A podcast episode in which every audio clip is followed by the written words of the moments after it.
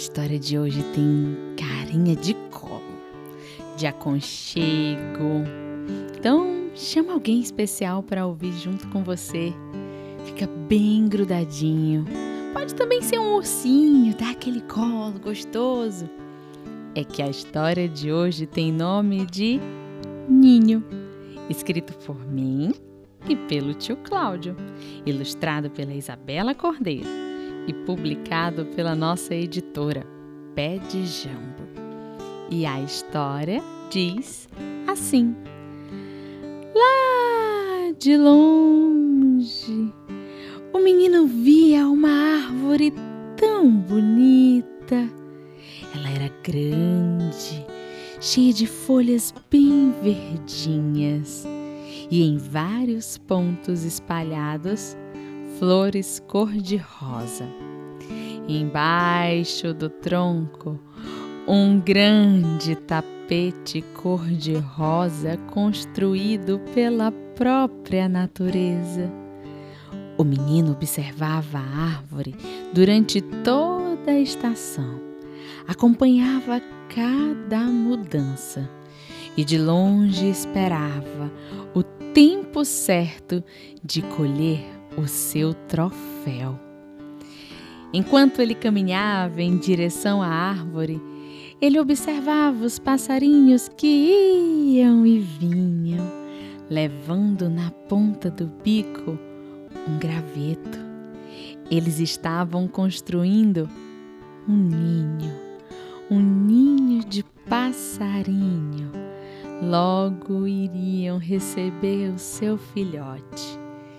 O garoto então começou a subir na árvore, se escondeu entre as folhas de tal maneira que só dava para observar os seus pezinhos no galho. Lá de cima, enquanto procurava o fruto mais suculento, o menino pensava: de cima dessa árvore eu sou um rei. Eu quase alcanço as nuvens lá no céu. No galho mais formoso eu descansarei, comendo aquela fruta, o meu troféu. O garotinho poderia ter passado a tarde inteira sentado no galho daquela árvore, observando e vir dos passarinhos que agora chegavam com um alimento para alimentar o pequeno filhote. Mas era tempo de voltar para casa e, num pulo só, ele desceu do alto da árvore. E no caminho de volta, ele observava o sol da tarde a iluminar um pássaro em seu lar, sentado na velha cadeira de balanço, com um violão na mão as notas se misturavam em meio à natureza e o som das folhas a dançar. O vento é o seu par. De vez em quando, ele saía para pescar com o seu pai. E enquanto esperavam um peixe pegar a isca, eles observavam as nuvens. O garotinho olhava para aquele céu, as nuvens desenhando num papel azul são elefantes, pipas, corações.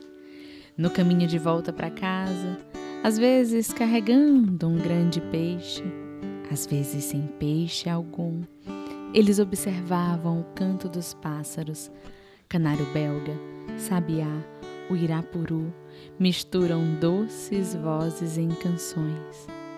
O garotinho aprendeu algo ainda muito cedo, algo que toda criança deve aprender e nenhum adulto deve esquecer. Ele sabia que não ia demorar, que o tempo ia passar, mas para sempre ele poderia sonhar e da infância ele iria recordar.